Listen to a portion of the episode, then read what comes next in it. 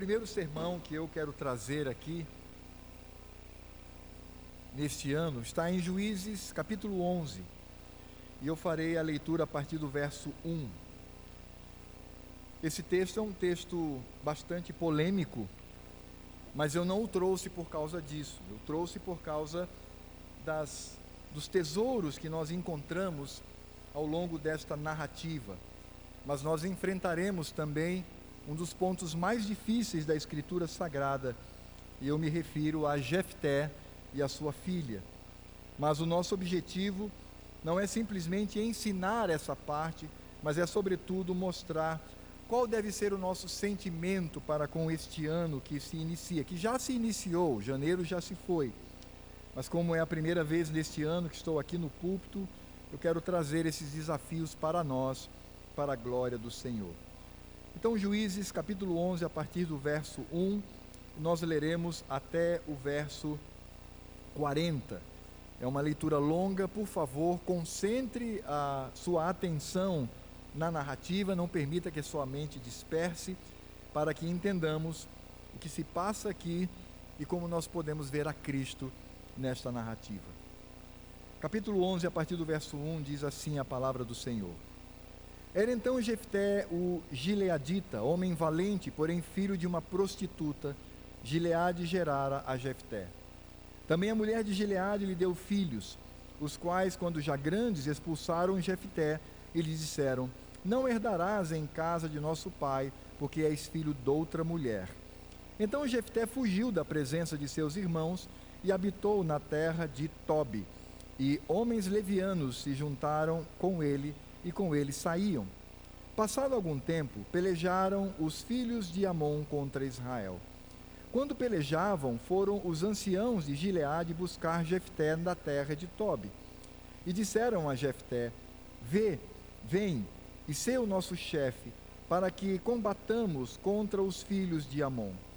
Porém Jefté disse aos anciãos de Gileade: Porventura não me aborrecestes a mim e não me expulsaram da casa de meu pai? Por que, pois, vindes a mim agora, quando estáis em aperto? Responderam os anciãos a Gileade, os anciãos de Gileade a Jefté: Por isso mesmo tornamos a ti. Vem, pois, conosco e combate contra os filhos de Amon, e sê o nosso chefe sobre todos os moradores de Gileade. Então Jefté perguntou aos anciãos de Gileade: Se me tornardes a levar para combater contra os filhos de Amon, e o Senhor nos der a mim, então eu vos serei por cabeça.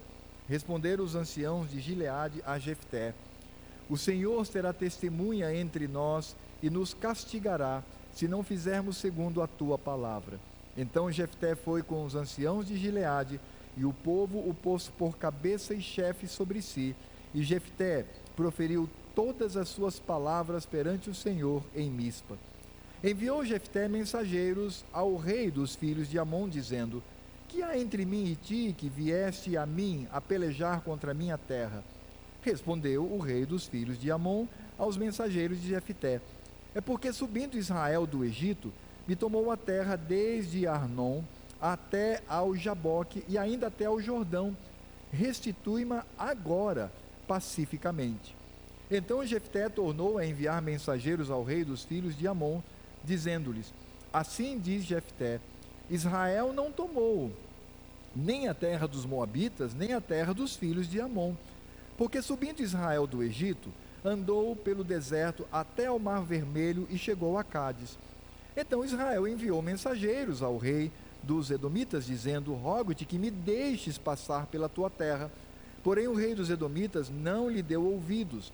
A mesma coisa mandou Israel pedir aos reis dos Moabitas o qual também não lhe quis atender, e assim Israel ficou em Cádiz.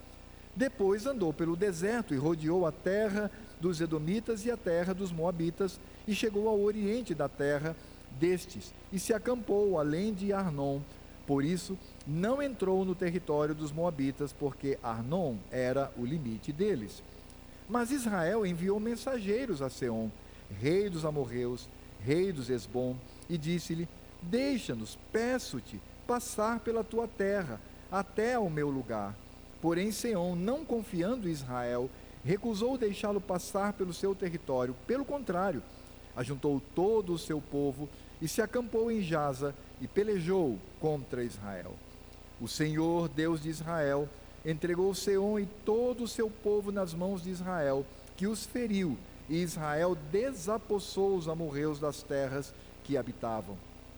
Tomou posse de todo o território dos amorreus, desde o Arnon até ao Jaboque e desde o deserto até ao Jordão. Assim o Senhor Deus de Israel desapossou os amorreus antes o seu povo, ante o seu povo de Israel. E pretendes tu ser dono dessa terra? Não é certo que aquilo que Quemos, teu Deus, te dá, consideras como tua possessão? Assim possuiremos nós o território de todos quantos o Senhor nosso Deus expulsou de diante de nós. És tu melhor do que o filho de Zippor, Balaque, rei dos Moabitas? Porventura contendeu este em algum tempo com Israel ou pelejou alguma vez contra ele? Enquanto Israel habitou trezentos anos em Esbom e nas suas vilas, e em Aroer e nas suas vilas, e em todas as cidades que estão ao longe de Arnon, por que vós, amonitas, não as recuperastes durante esse tempo? Não sou eu, portanto, quem pecou contra ti, porém tu fazes mal em pelejar contra mim. O Senhor é juiz, julgue hoje entre os filhos de Israel e os filhos de Amon. Porém o rei dos filhos de Amon não deu ouvidos à mensagem que Jefté lhe enviara. Então o espírito do Senhor veio sobre Jefté e atravessando este por Gileade e Manassés, passou até Mispa de Gileade e de Mispa de Gileade passou contra os filhos de Amon. Fez Jefté um voto ao Senhor e disse: Se com efeito me entregares os filhos de Amon nas minhas mãos, quem primeiro da porta da minha casa me sair ao encontro, voltando eu vitorioso dos filhos de Amon, esse será do Senhor, e eu o oferecerei em holocausto. Assim Jefté foi de encontro aos filhos de Amon, a combater contra eles, e o Senhor os entregou nas mãos de Jefté. Este os derrotou desde Aroé até as proximidades de Minite, vinte cidades ao todo, e até Abel Queramim. E foi muito grande a derrota. Assim foram subjugados os filhos de Amon diante dos filhos de Israel. Vindo, pois, Jefté a Mispa, a sua casa saiu-lhe a filha ao encontro, com adulfes e com danças, e era ela filha única, não tinha ele outro filho nem filha. Quando a viu, rasgou as suas vestes e disse: Ah, filha minha, tu me prostras por completo. Tu passaste a ser a causa da minha calamidade, porquanto fiz voto ao Senhor e não tornarei atrás.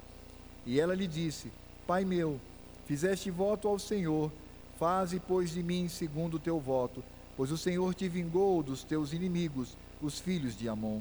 Disse mais a seu pai: Concede-me isto Deixa-me por dois meses, para que eu vá e desça aos montes e chore a minha virgindade, eu e as minhas companheiras. Consentiu ele, vai, e deixou aí por dois meses. Então se foi ela com as suas companheiras e chorou a sua virgindade pelos montes. Ao fim dos dois meses, tornou ela para seu pai, o qual lhe fez segundo o voto por ele proferido. Assim ela jamais foi possuída por varão, Daqui veio o costume em Israel de as filhas de Israel saírem por quatro dias de ano em ano a cantar em memória da filha de Jefté, o Gileadita. Oremos. Senhor Deus e Pai Todo-Poderoso, pedimos agora para que o Senhor fale ao nosso coração por meio da tua palavra. E que haja honestidade, ó Deus, na exposição das Escrituras e que saibamos de fato o que está por trás de toda esta narrativa, que é Cristo Jesus e a sua obra. Fala, portanto, ao nosso coração, Pai. O mesmo Espírito que inspirou esta palavra, ele vem agora iluminar a nossa mente e aquecer o nosso coração para recebermos as tuas santas instruções. É o que nós te pedimos, em nome de Jesus. Amém. O livro de Juízes é um livro de histórias. E essas histórias contam exatamente o que o povo de Deus fez após Josué. Josué, então, possuindo a terra, agora ele se vai e é recolhido junto aos, junto aos patriarcas e aqueles que de fato estão na presença do Senhor. Portanto, o que encontramos aqui é a trajetória do povo eleito. Mas é interessante pensar que a Escritura Sagrada, ela ressalta um aspecto quanto a essa jornada. Por exemplo, no capítulo 17, verso 6, e até no capítulo 21, verso 15, que é o último versículo deste livro, fala que o povo ele não tinha rei e cada um fazia o que lhe dava na telha, cada um fazia o que bem entendia. Mas quando nós olhamos para o contexto aqui de Jefté, vamos notar que há um contexto mais triste, porque não é somente o fato de que o povo fazia o que bem entendia, mas o povo também havia abandonado ao Senhor. Veja só o que diz o capítulo 10, versos 6 e 7. Diz assim a palavra do Senhor: Tornaram os filhos de Israel a fazer o que era mal perante o Senhor, e serviram aos Baalins e a Astarote, e aos deuses da Síria, e aos de Sidom, e de Moabe, dos filhos de Amon e dos filisteus, deixaram o Senhor e não o serviram. Acendeu-se a ira do Senhor contra Israel e entregou-o nas mãos dos filisteus e nas mãos dos filhos de Amon. Interessante porque quando nós olhamos para a narrativa do livro de Juízes, nós vemos aqui um fluxo que se repete. Que fluxo é esse? O povo abandona o Senhor. O Senhor fica irado. O Senhor manda um povo para chicotear os seus filhos. O povo se arrepende diante do juízo do Senhor. Deus manda um herói, um juiz, e esse juiz então lidera o povo e vence a batalha. Quando vencem, há um momento ali em que eles servem ao Senhor, mas mudando a geração, mais uma vez o povo volta aos ídolos, volta a afrontar ao Senhor. Portanto, os juízes mostra a a incapacidade e essa inconstância do ser humano. Como de fato nós somos inconstantes, porque, inclusive, nós que vivemos nessa época não somos melhores do que os nossos irmãos do passado, do que os nossos pais no passado. Portanto, o livro de Juízes é um livro de paciência, de graça, de misericórdia de Deus, porque apesar de um povo recalcitrante, um povo teimoso, como uma mula, um povo que se esquecia do Senhor apenas em uma geração, Deus o preserva. E nesse contexto específico de Jefté, o povo havia abandonado ao Senhor, adorando aos deuses da sua época. É claro que, se pensássemos hoje, não seria necessariamente uma pessoa adorando a outros deuses de outras religiões, mas, por exemplo, se submetendo a um tipo de vida que afronta o Senhor. Era exatamente o que eles faziam.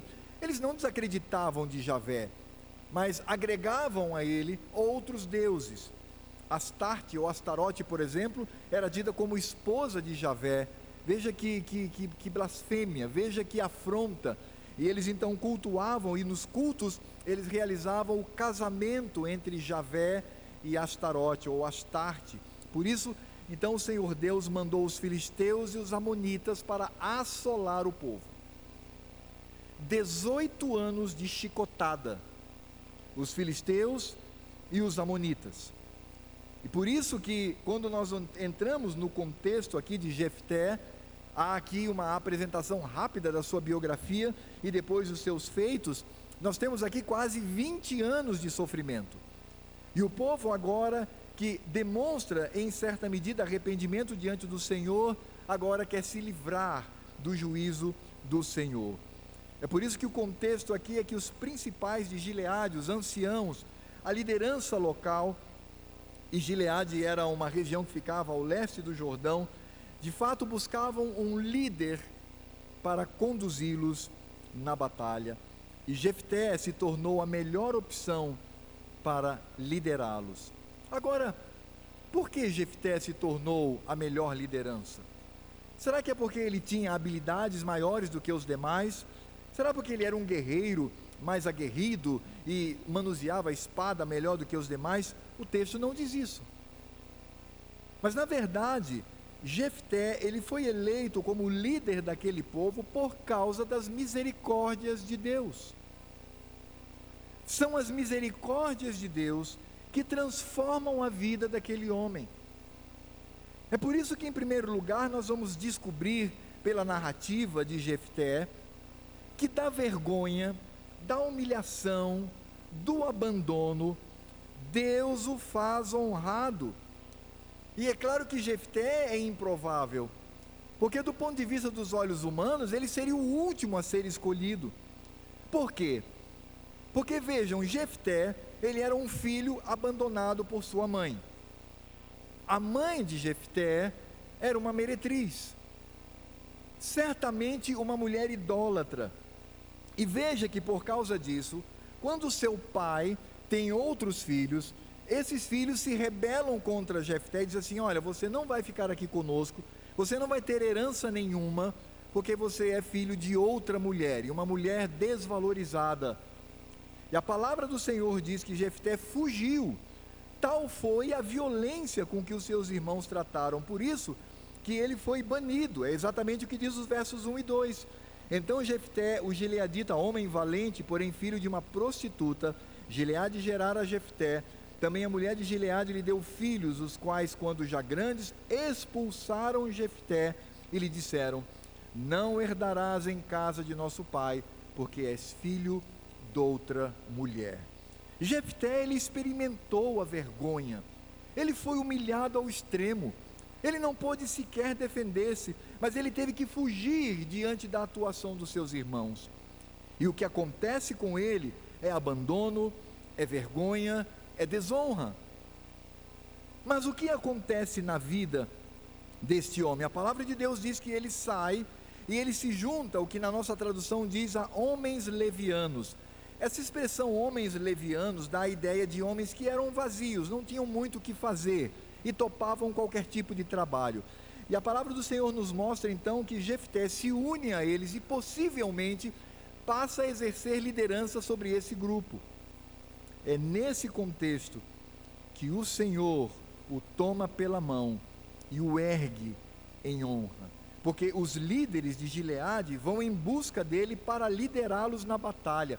É interessante notar que a narrativa ela é bastante precisa nisso. Aqueles líderes de Gileade foram até Jefté dizendo: Olha, nós queremos que você reine sobre nós. Nós queremos que você seja o principal sobre nós. Nós queremos que você de fato venha nos liderar. Irmãos, isso foi tão impactante na vida de Jefté, que dos versos 7 ao verso 11, nós encontramos Jefté meio em dúvida. Ele diz assim: Ué, mas vocês me odiaram, vocês me expulsaram, vocês me humilharam, vocês não queriam nada comigo, e agora, por causa do aperto, vocês querem que eu venha assim, me tornar líder de vocês? E aqueles líderes disseram: sim, nós queremos que você lidere o nosso grupo, a nossa cidade. E aí então Jefté, que era um homem astuto e inteligente, ele disse: Ok, eu posso liderar, desde que eu de fato me torne o maior líder da cidade, o maior líder da comunidade e aqueles líderes locais disseram: não há nenhum problema, que o Senhor nos castigue se nós voltarmos atrás. Queremos que você venha reinar sobre nós.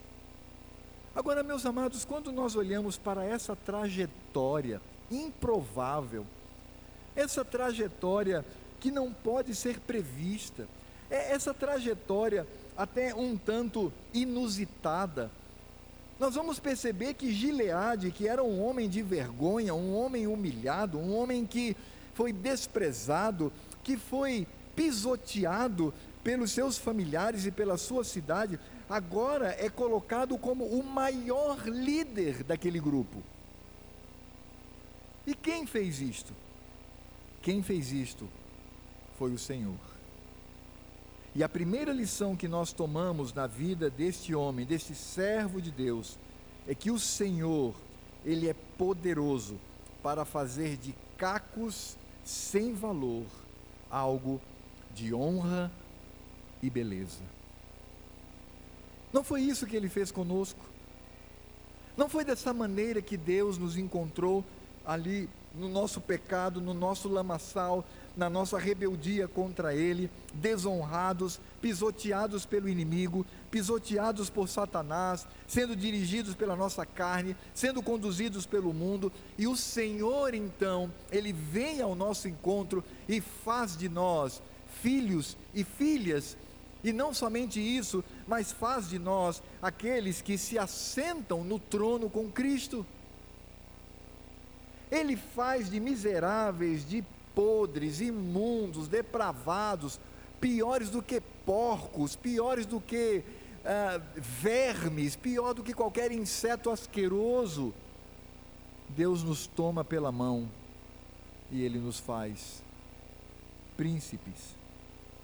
Se nós olharmos para a trajetória dos servos de Deus, nós vamos descobrir isso. Quem era Abraão e Sarai? Eram idólatras que viviam ali em Ur dos Caldeus, Deus vai ao encontro dele e o chama e faz dele o pai de uma grande nação que somos nós. O que Deus faz com Jacó, um trapaceiro, um enganador, Deus concede a ele filhos que vêm agora a formar a igreja do Velho Testamento. O que, que Deus faz com Isaías, um homem cujos, lábios eram impuros e habitava no meio de um povo cheio de pecado, limpa os seus lábios e faz dele um profeta. O que Deus faz com Saulo, um homem que perseguia a igreja, um homem que odiava o povo do Senhor, um homem que se alegrava quando este povo era assolado, o povo do Senhor, Deus vai com braço de ferro e transforma aquele perseguidor da igreja num perseguido por, por amor a Cristo e o transforma num dos principais apóstolos que temos até hoje. Porque de fato essa é a obra do Senhor, essa é a manifestação da graça de Deus em Cristo Jesus. É por isso que o próprio apóstolo Paulo, lá em 1 Coríntios, capítulo 1, de 26 a 29, ele diz: Irmãos, Reparai, pois, na vossa vocação, visto que não foram chamados muitos sábios segundo a carne, nem muitos poderosos, nem muitos de nobre nascimento.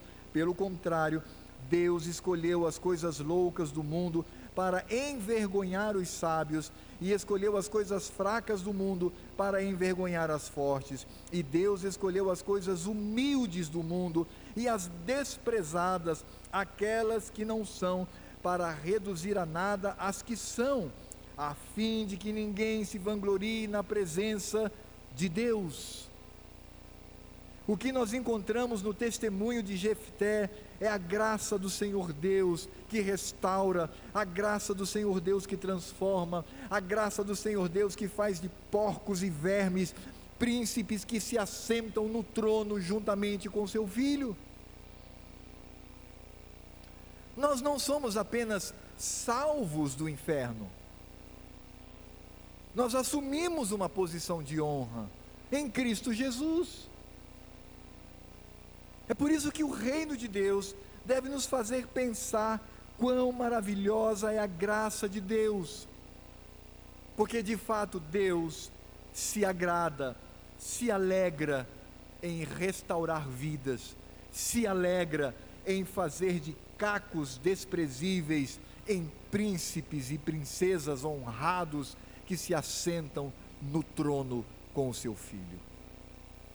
É por isso que o testemunho de Jefté, ora, se você olha para a trajetória, como é que o filho de uma prostituta, um, um quase bastardo, ele agora é colocado como principal. Isso não é outra coisa senão o Senhor por isso o próprio Jefté, ele reconhece isso. Ele sabe que é o Senhor. No verso 9 ele diz: Então Jefté perguntou aos anciãos de Gileade: Se me tornardes a levar para combater contra os filhos de Amon, e o Senhor nos der a mim, então eu vos serei por cabeça. Se o Senhor nos der a mim, Deus deu, Deus fez este homem por cabeça. Por isso que podemos perceber aqui a obra de Deus na vida deste servo e a obra de Deus na minha vida e na sua vida. Pode ser que aos olhos do mundo sejamos desprezados, sejamos como filho de uma meretriz, sejamos como desvalorizados, mas no reino de Deus, no reino espiritual, no reino da verdade, no reino que existe, no reino que é eterno, no reino que durará para sempre, nós somos honrados em Cristo Jesus. É por isso que quando nós cantamos aquela música, é, se tu olhares para é, Senhor para dentro de mim, nada, nada encontrarás de bom. Eu tenho um pouquinho de dificuldade de cantar essa parte, porque eu sou crente, eu tenho o Espírito Santo. Então, se Deus olha para mim, não significa dizer que nada em mim tem valor. Parte sim, a parte carnal, pecaminosa, sim, mas em mim a habitação do Espírito Santo de Deus. Deus me fez um templo para habitar. Deus me fez uma casa para ele morar. Por isso que, de fato, o Senhor é aquele que por sua graça, da vergonha, faz o improvável ser honrado para a sua glória. A segunda lição que nós podemos retirar aqui desta narrativa de Jefté é que além de da vergonha Deus honrá-lo, sendo ele improvável, também nós encontramos aqui que da insensatez, nesse contexto de insensatez, Deus faz deste homem um sábio. Como Jefté ele age com sabedoria. E é impressionante porque essa sabedoria, ela não vem conforme a narrativa por uma perspicácia mundana ou por uma, ou, ou, ou, ou por uma apresentação de alguém que é sabido, de alguém que tem ali as táticas do mundo. Mas é impressionante porque essa sabedoria é a sabedoria de Deus. Não somente pelo fato dele reconhecer que o Senhor é responsável por tudo. Lendo novamente o verso 9, então Jefté perguntou aos anciãos: Se me tornardes a levar para combater contra os filhos de Amon, e o Senhor nos der a mim.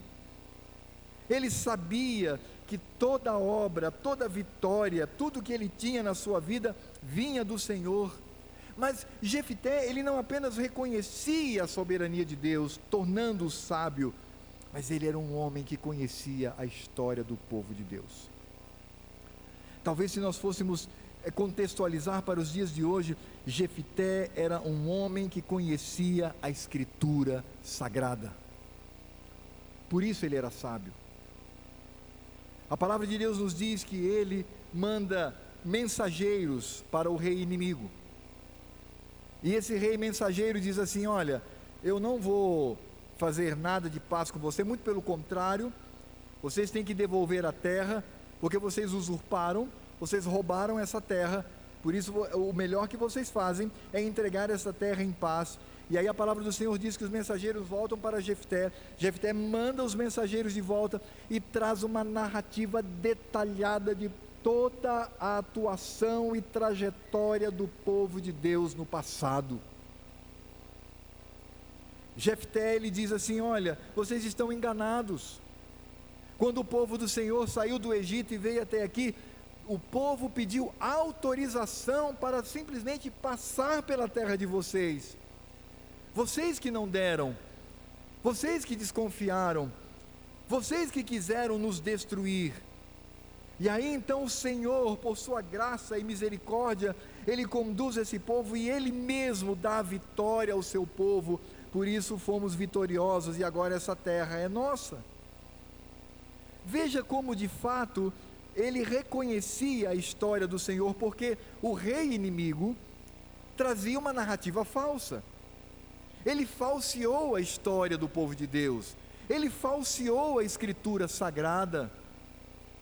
E amados, é exatamente nesse aspecto que nós encontramos a sabedoria do crente, a sabedoria daquele que de fato vive diante do Senhor, porque diante das falsidades e dos falseamentos da palavra de Deus, ele é robusto em conhecer a doutrina, em conhecer a palavra, em conhecer as Escrituras. É triste quando você vê muitos crentes dizendo assim: Ah, eu sei que sou pecador, Cristo me salvou e eu vou para o céu. Isso basta, isso é mentira. Não é isso que Deus coloca como responsabilidade para nós. Quem faz isso é irresponsável. Quem faz isso afronta o Senhor. Quem faz isso diz assim: então todo este livro aqui não tem valor algum. Tudo que Deus revelou aqui, então eu não preciso aprender. É claro que para a nossa salvação, o essencial é saber que de fato sou o pecador, que Deus enviou o seu filho, morreu em meu lugar e assim eu sou salvo. Claro, mas a salvação não para aí, no sentido de não adquiri-la, mas como resultado desta obra. Paulo diz assim: Porque pela graça sois salvos mediante a fé, isso não vem de vós, é dom de Deus, não de obras para que ninguém se glorie. Paulo para até aí? Não, ele diz assim: Pois somos feitura dele, criados em Cristo Jesus para as boas obras, as quais Deus preparou de antemão para que andássemos nela. E boas obras aqui não é só fazer caridade para aquele que é necessitado, inclui isto também. Boas obras é conhecer a Deus, boas obras é conhecer a Escritura Sagrada. Queremos conhecer a Deus só pela Escritura, porque não há mais nenhuma revelação direta de Deus para qualquer ser humano sobre essa terra.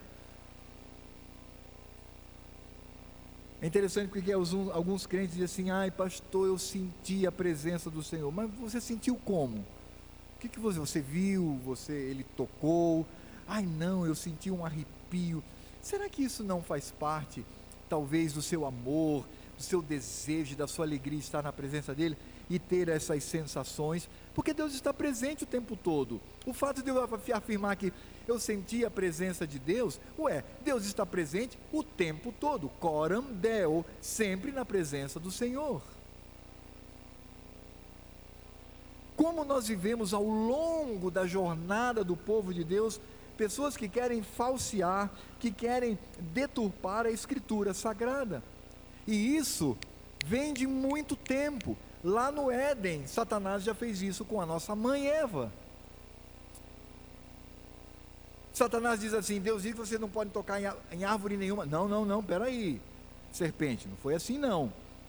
Da árvore, aqui do conhecimento do bem e do mal, essa não podemos tocar, alto lá. Sempre deturpa. Quando Satanás vai tentar a Cristo, deturpa a palavra de Deus, Jefté, diante dessa deturpação, ele traz uma narrativa detalhada do povo do Senhor. Agora eu pergunto para você, porque Jefté, ele não tinha uma Bíblia física em casa, ele não tinha. Isso de fato ele decorava nos momentos em que cultuava o Senhor e as pessoas liam a Escritura para ele. Agora eu pergunto para você, que tem a escritura sagrada na estante da sua casa, você seria capaz de, de cor, traçar toda esta narrativa que Jefté apresentou ao rei inimigo? Pois é, amados.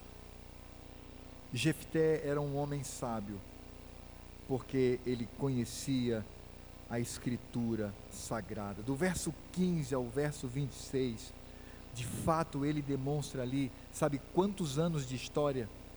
300 anos de história. 300.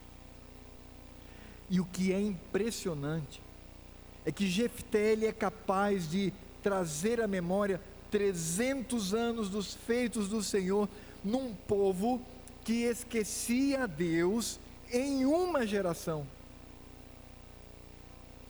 Uma geração, vamos colocar aí entre 30 a 40 anos, entre 30 a 40 anos, aqueles desconheciam do Senhor. Jefté, que conhecia a palavra de Deus, trouxe 300 anos de história. Alto lá, rei, você está dizendo é mentira. Eu conheço a trajetória do povo de Deus, eu conheço os feitos do Senhor, eu conheço a história, eu conheço a narrativa, e traz para ele então todo o seu argumento, inclusive dizendo com ironia: 300 anos estamos de posse dessa terra, só agora que você vem reivindicar? Amados, quando nós olhamos para o próprio Cristo, e quando Cristo é açoitado por Satanás e também por aqueles que eram líderes falsos religiosos, sendo ele Deus. Qual é a força de argumento do Senhor? Sabe qual é? Qual foi? Está escrito na Escritura Sagrada. O que de fato concede sabedoria aos servos do Senhor é o conhecimento da revelação do Senhor. Deus trouxe esse livro. Irmãos, é tão simples o argumento. Deus trouxe todo este livro como revelação da sua pessoa e da sua obra. Deus não revelou este livro para que apenas teólogos e pastores e pregadores estudassem e os crentes ficassem naquele discurso, como eu disse de início, né? eu sou salvo e pronto, acabou, entra ano e sai ano e não se aprofunda na palavra de Deus, não. Deus nos trouxe essa palavra para que tivéssemos conhecimento da Sua pessoa e da Sua obra. Será que somos capazes de, de cor, trazer a narrativa da história de Abraão, Isaac e Jacó? Será que somos capazes de contar a história de Gideão? Será que seríamos capazes de entender aquilo que a Escritura Sagrada nos traz no livro de Romanos? Tudo Deus revelou para nós. Quanto mais eu conheço a Escritura Sagrada, mais sábio, e esta sabedoria é o temor do Senhor mais sábio eu sou diante dos homens, quanto menos eu conheço a Escritura Sagrada, não só estulto eu me torno, como eu me torno presa fácil daqueles que mentem e distorcem a Escritura Sagrada. É impressionante quando a gente encontra crentes, que são verdadeiramente crentes, que estão há 30 anos na igreja, Houve uma porcaria qualquer na televisão de um pregador falso e a cabeça se enche de dúvidas e vem desesperado, pastor, me ajude. Estou cheio de dúvida porque aquele pregador ele falou tal e tal e tal e tal narrativa e agora eu, eu, eu me confundiu tudo e eu com muito carinho e muito amor, mas muito firme digo assim, confundiu meu irmão porque você não conhece Bíblia. Confundiu porque você não conhece doutrina. Porque para você basta apenas viver. Conhecer as séries, as novelas, os filmes, os lançamentos, aquilo que diz respeito ao meu trabalho, conhecer a situação econômica do mundo, isso basta, mas conhecer a revelação do Senhor, isto não é necessário. Jefté, da insensatez, dele mesmo e de todo o povo que o rodeava, porque o povo que rodeava Jefté era insensato, porque se entregava aos deuses estranhos. Deus fez dele um sábio.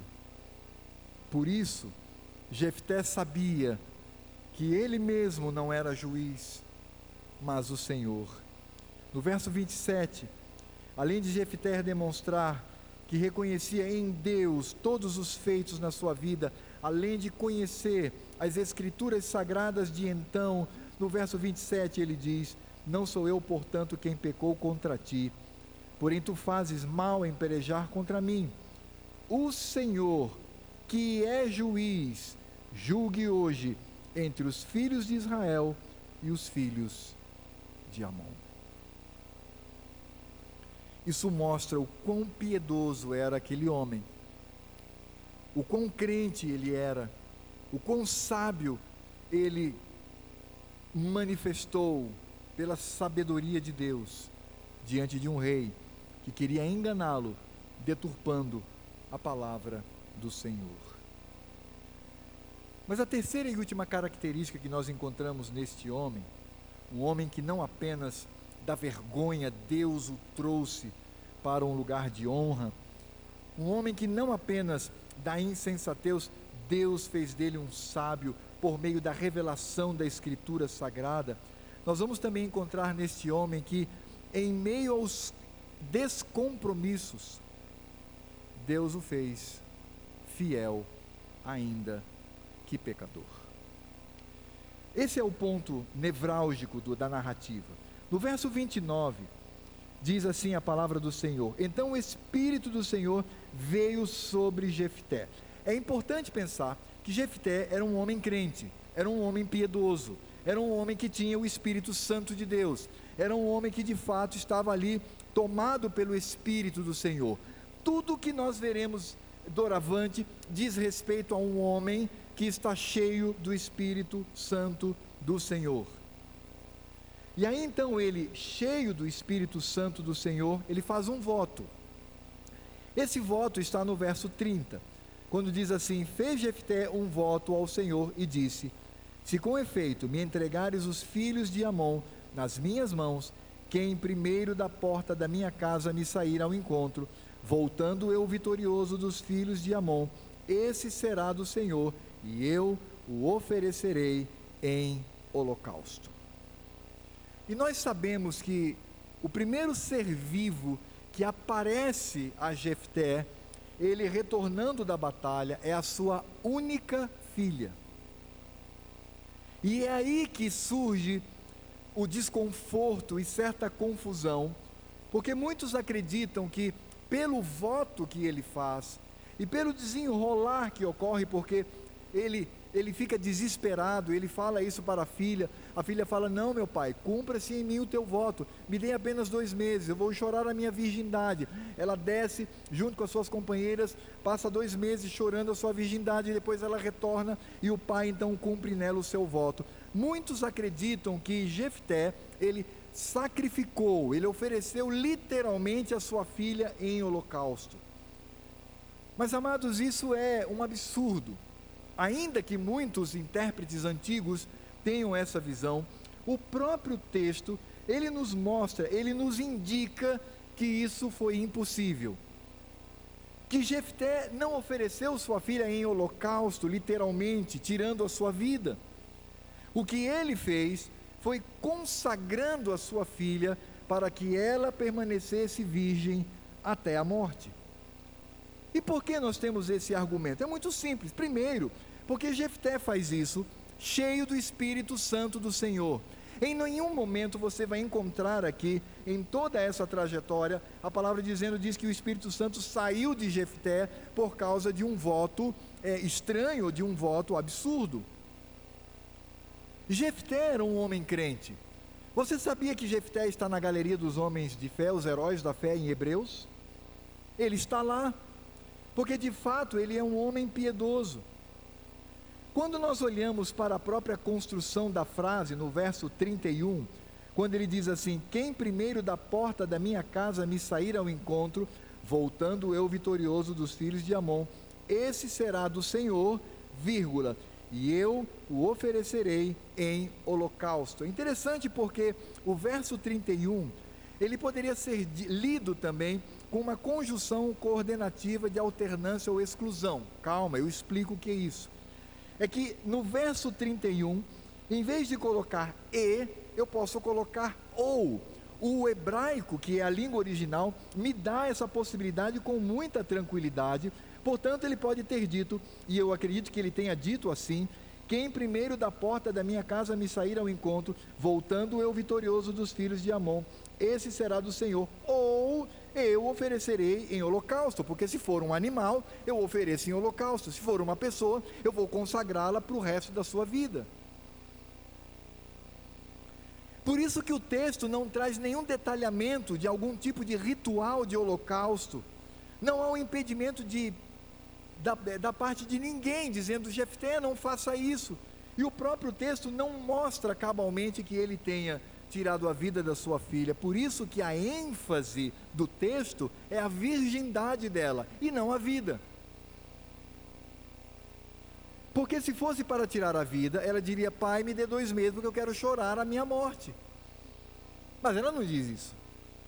Ela diz: Pai, me dê dois meses, porque eu quero chorar a minha virgindade. E é interessante porque no verso 39, quando fala da aplicação do voto, diz: Ao fim de dois meses tornou ela para seu pai, o que lhe fez segundo o voto por ele proferido. Assim ela foi morta? Não. Tirou-lhe a vida? Não. Assim ela jamais foi possuída por varão. Daqui veio o costume em Israel das filhas de Israel saírem e, em homenagem a ela, chorar a virgindade. O que de fato ele fez aqui com a sua filha foi consagrá-la ao Senhor e ela não poderia ser conhecida nem tocada por homem algum, ela não poderia se casar.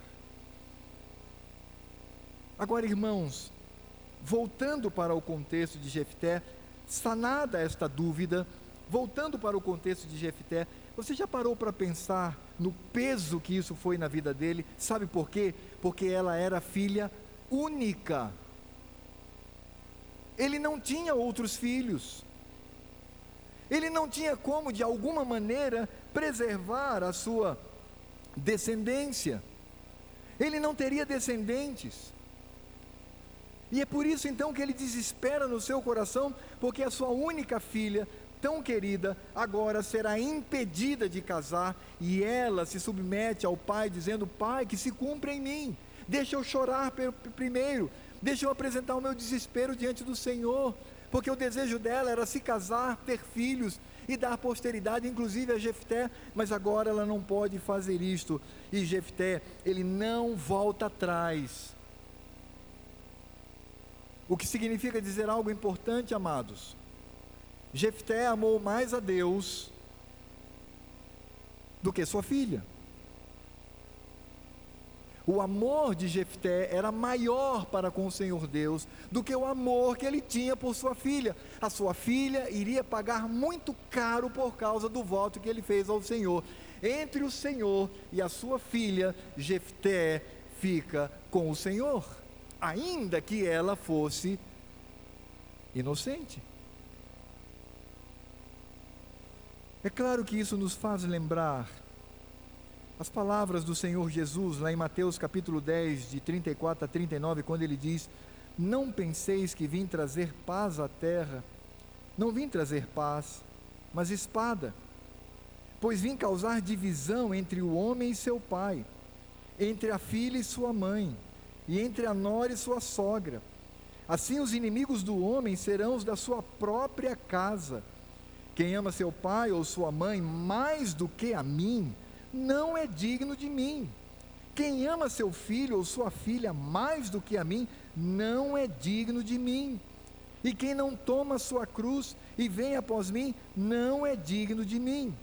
Quem acha sua vida, perdê-la-á quem todavia perde a vida por minha causa, achá-la-á. E um texto muito parecido em Lucas 14, de 25 a 27, diz: Grandes multidão o acompanhavam, e ele voltando-se lhes disse: Se alguém vem a mim e não aborrece seu pai e sua mãe, ou seja, ama menos seu pai, sua mãe, mulher e filhos, e irmãos e irmãs, e ainda sua própria vida, pode ser tudo: presbiteriano, pode ser protestante, pode ser teólogo, pode ser o que for, mas Cristo diz: não pode ser meu discípulo. E qualquer que não tomar a sua cruz e vier após mim, não pode ser meu discípulo. O que nós encontramos no testemunho de Jefté é que, ainda que tenha sido extremamente duro para ele, comprometendo a sua posteridade,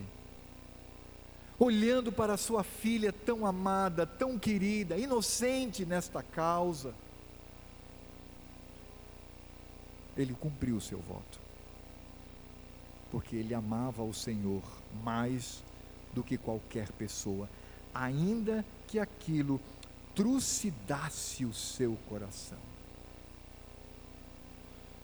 Queridos, quando nós olhamos para esta obra de Deus na vida de Jefté, que em meio a um povo descompromissado, Deus fez daquele homem um homem piedoso e um homem que amava de fato ao Senhor. Como eu já disse aqui, repito, nós precisamos ter muito cuidado com o tipo de amor que temos para com Deus e o tipo de amor que temos para conosco e por aquilo que nos rodeia. Nós sabemos que existe um paralelo entre o amor humano. O amor humano, ele é afetivo. afetividade. Qualquer ser humano pode ter este amor. Uma mulher ímpia, por exemplo, ama seu filho. Uma esposa ímpia ama seu marido. Um marido ímpio ama sua esposa. Um filho ama seu pai, sendo ímpio. Esse é o amor afetivo. Esse amor ele é importante. Ele é algo que transforma o nosso coração em pessoas que querem estar juntos e conviver juntos. Mas esse amor, ele é humano. E esse amor pode me levar a pecar. Porque é exatamente o amor afetivo que me faz amar muito mais a mim mesmo e as coisas que me rodeiam acima do Senhor. Eu amo muito mais o meu trabalho. Eu quero trabalhar para ganhar dinheiro. Senhor, eu amo também, mas dá para ajeitar, dá para. Né? De fato, a Escritura Sagrada fala de santidade, mas dá para, né? Senhor Deus ali, convivendo com Ele. Eu amo mais a minha vida. Não, não amo mais. Ama, ama mais a sua vida. Porque o amor afetivo, quando ele é direcionado contra o Senhor Deus, ele se torna carnal, pecaminoso, mundano. Seja o amor para quem quer que seja. É como se você tivesse um irmão na fé e o visse num erro, aí você descobrisse e disse assim: Olha, eu vou denunciar. Não, não faz isso, rapaz, pela nossa amizade. Não faça isso, não. Você vai acabar com a minha vida. Eu tenho ministério, eu sou pastor. E olha, uh, tá bom, tá bom. Por nossa amizade, por nosso amor, vamos resolver isso entre nós. Acabou. Isso é um amor afetivo. Isso não é um amor que vem de Deus. Isso não é um amor que desce do céu. Porque o amor de fato que devemos ter para com o Senhor deve ser o amor derramado por Deus no nosso coração. Por que, que eu estou argumentando aqui sobre esse aspecto? Porque eu quero provar que o amor que Jefté tinha por Deus havia sido o amor derramado por ele no coração, em seu coração, porque o seu amor afetivo não era capaz, porque o amor afetivo nos trai, o amor afetivo nos leva a afrontar ao Senhor. embora ele tenha o seu espaço de importância no nosso coração, mas é o amor divino, é o amor derramado por Deus pelo seu Espírito Santo que nos diz: Senhor, eu pago o preço, mas eu vou manifestar o meu amor para contigo.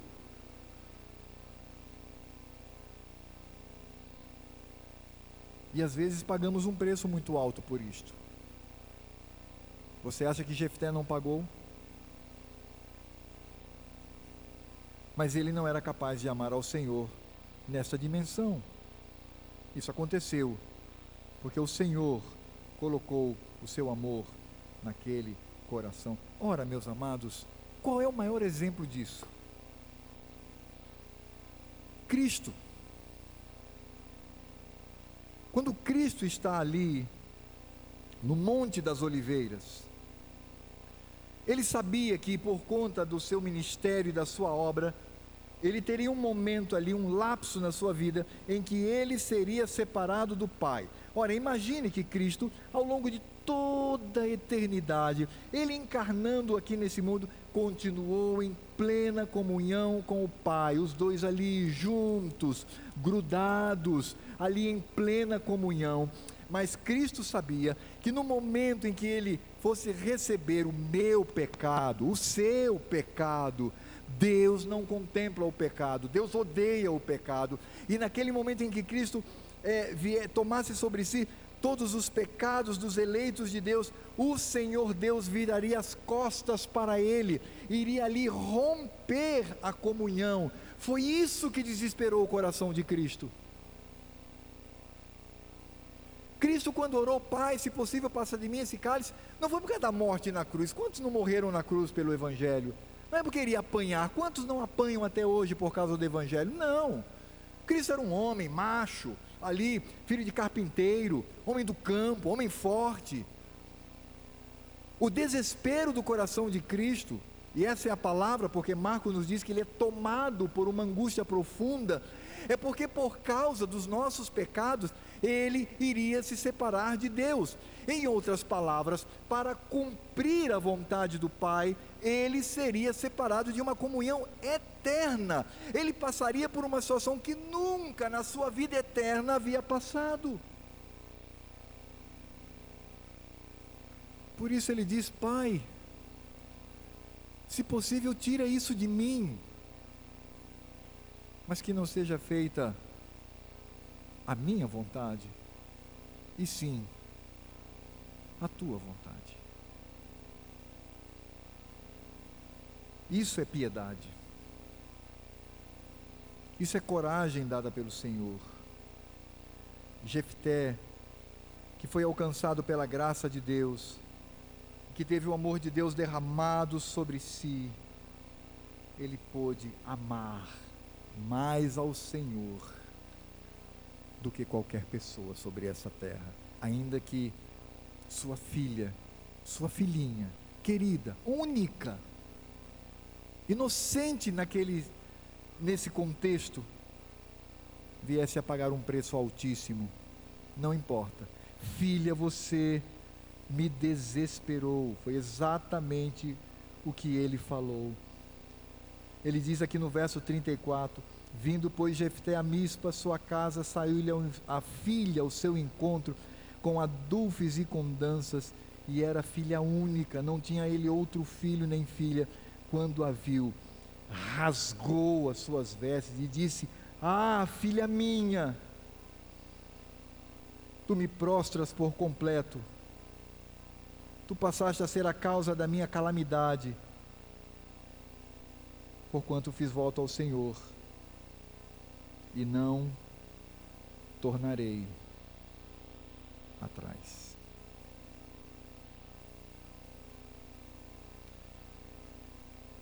Como é que nós podemos entender a misericórdia do Senhor sobre a vida deste homem, que da vergonha trouxe honra, do contexto de insensatez o fez um sábio, e do descompromisso do povo fez dele um homem piedoso? É porque todos estes elementos, amados, apontam para Cristo.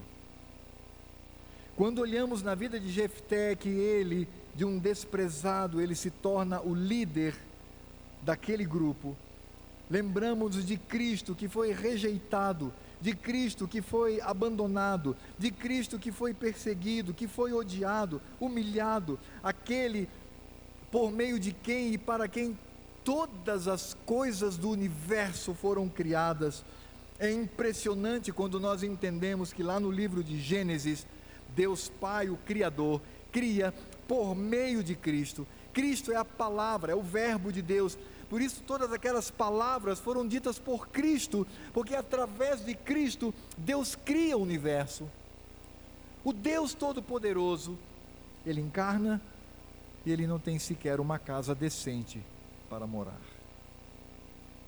Um homem que vem da pobreza, da simplicidade, mas não apenas isto, um homem que padeceu dor, um homem que foi perseguido, um homem que foi desprezado, um homem que suscitou prazer nos seus inimigos por chutarem-no, cuspirem no seu rosto, é, enterrar uma coroa de espinho na sua cabeça, bater com um pedaço de pau, colocar sobre ele uma cruz, desprezá-lo, de todas as formas. Ele não tendo pecado. Mas a Escritura Sagrada diz que o Pai o exaltou sobre todas as coisas como homem que era. Por isso a trajetória de Jefté reflete o Deus da graça que se manifesta por meio de Cristo Jesus. E não apenas isto, mas quando nós olhamos Jefté como um homem sábio, porque conhecia a Escritura Sagrada e aplicava a Escritura Sagrada, Cristo também nos ensina que devemos utilizar as Escrituras Sagradas sempre. Quem, junto com o Pai, revelou as Escrituras Sagradas? Cristo. Mas Ele mesmo diz: Eu não vim revogar, eu não vim mudar nada eu vim cumprir. ele mesmo nos ensina que, como homem foi sábio por meio da Escritura sagrada.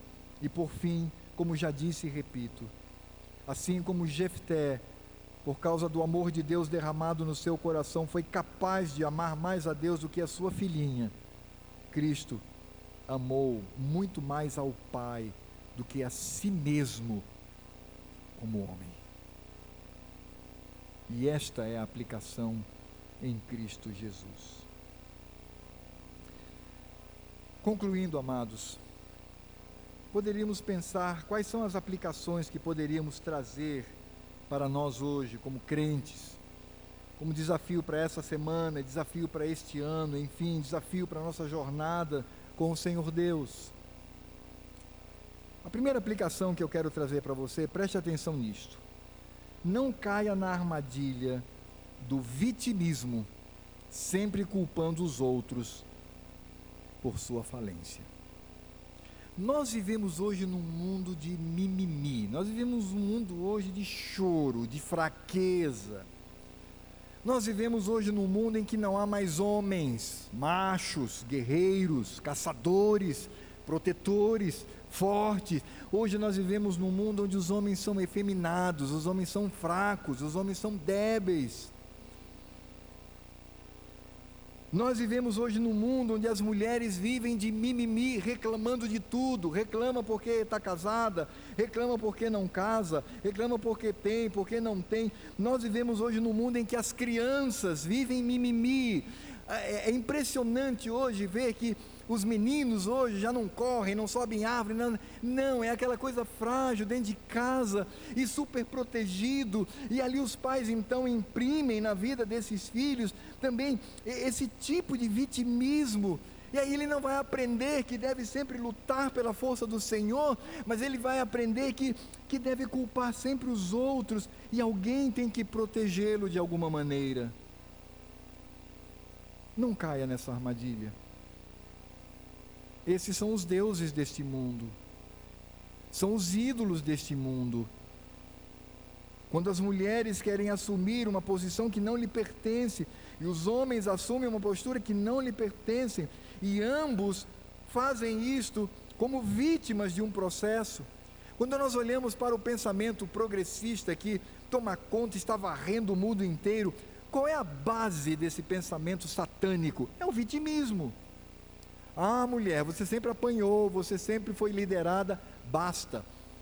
Ah, é, negro, você foi escravo, você foi espizinhado, basta. Ah, indígena, porque vieram matar. E aí você começa a construir esse discurso que transforma todo mundo em vítima de alguma coisa. Nós, como crentes, não podemos viver assim. Sabe por quê? Porque nós somos exaltados por Cristo Jesus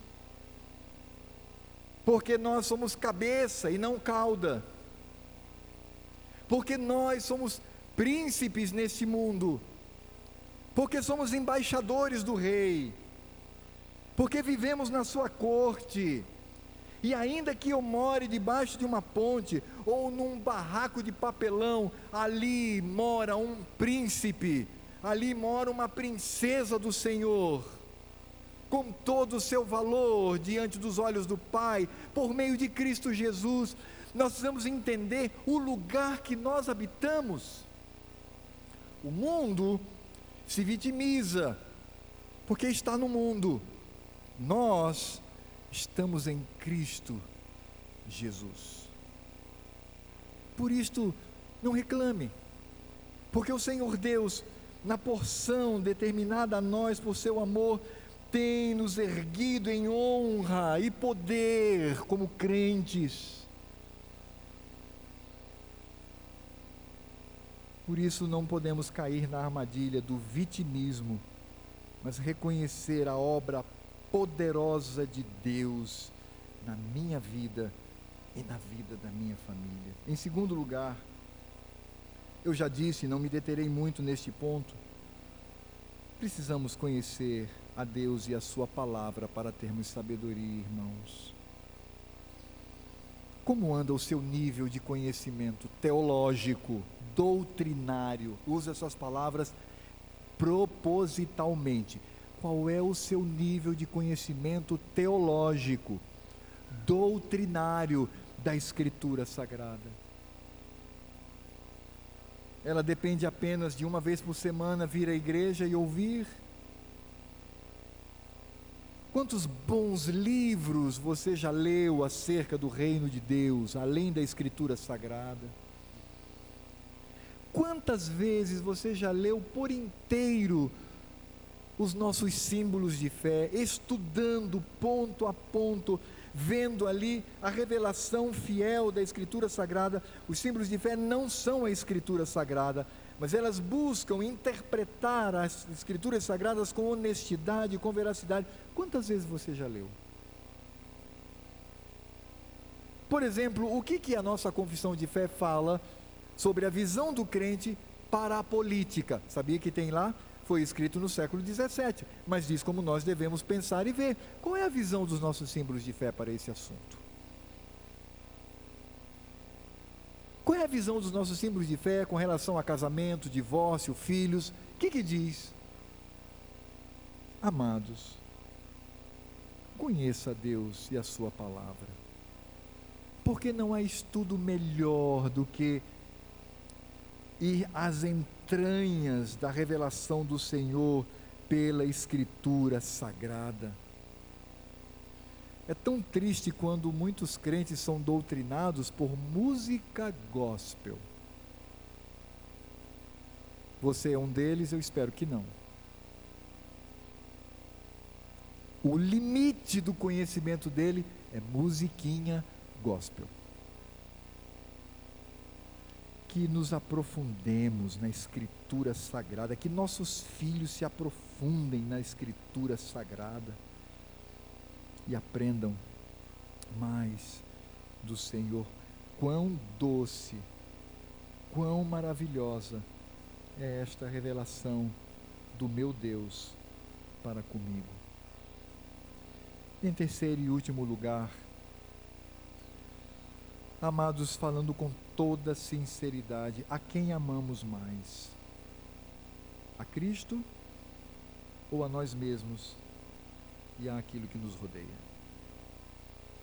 Mas é claro que nós não somos capazes, porque o amor afetivo ele é muito forte em nós. É por isso que nós precisamos da graça do Senhor Deus. Eu só posso amar a Deus com amor perfeito se este amor em mim, colocado pelo Espírito Santo, crescer no meu interior. Por isso que a nossa oração ao longo deste ano, a exemplo de Jefté, seja: Senhor, eu não sou vítima, eu sou um herói da fé. Senhor, eu não sou um estulto e alguém que anda nas trevas, eu tenho a tua revelação pela tua palavra para mim. Senhor, ainda que seja difícil, eu quero te amar muito mais do que a mim mesmo e que o Senhor seja sempre glorificado na minha vida. Fiquemos de pé e oremos ao Senhor.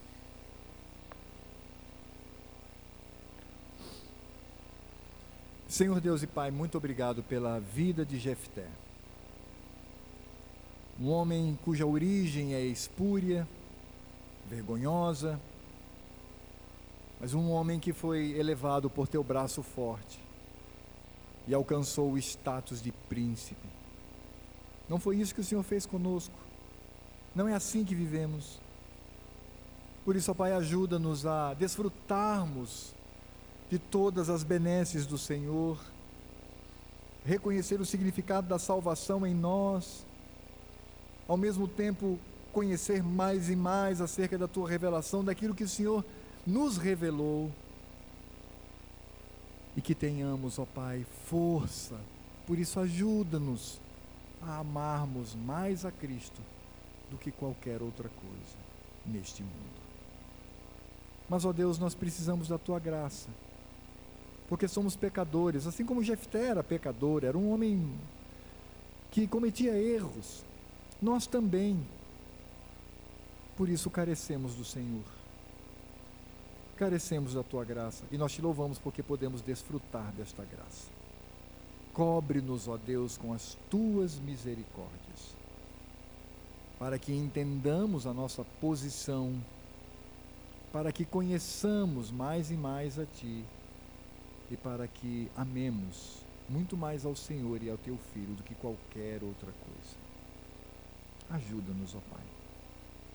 E que a graça do Senhor Jesus, o amor de Deus Pai, a comunhão, a consolação e toda a obra do Espírito Santo estejam sobre a minha vida, sobre a vida dos meus irmãos aqui presentes, agora para todos sempre, até que Cristo volte.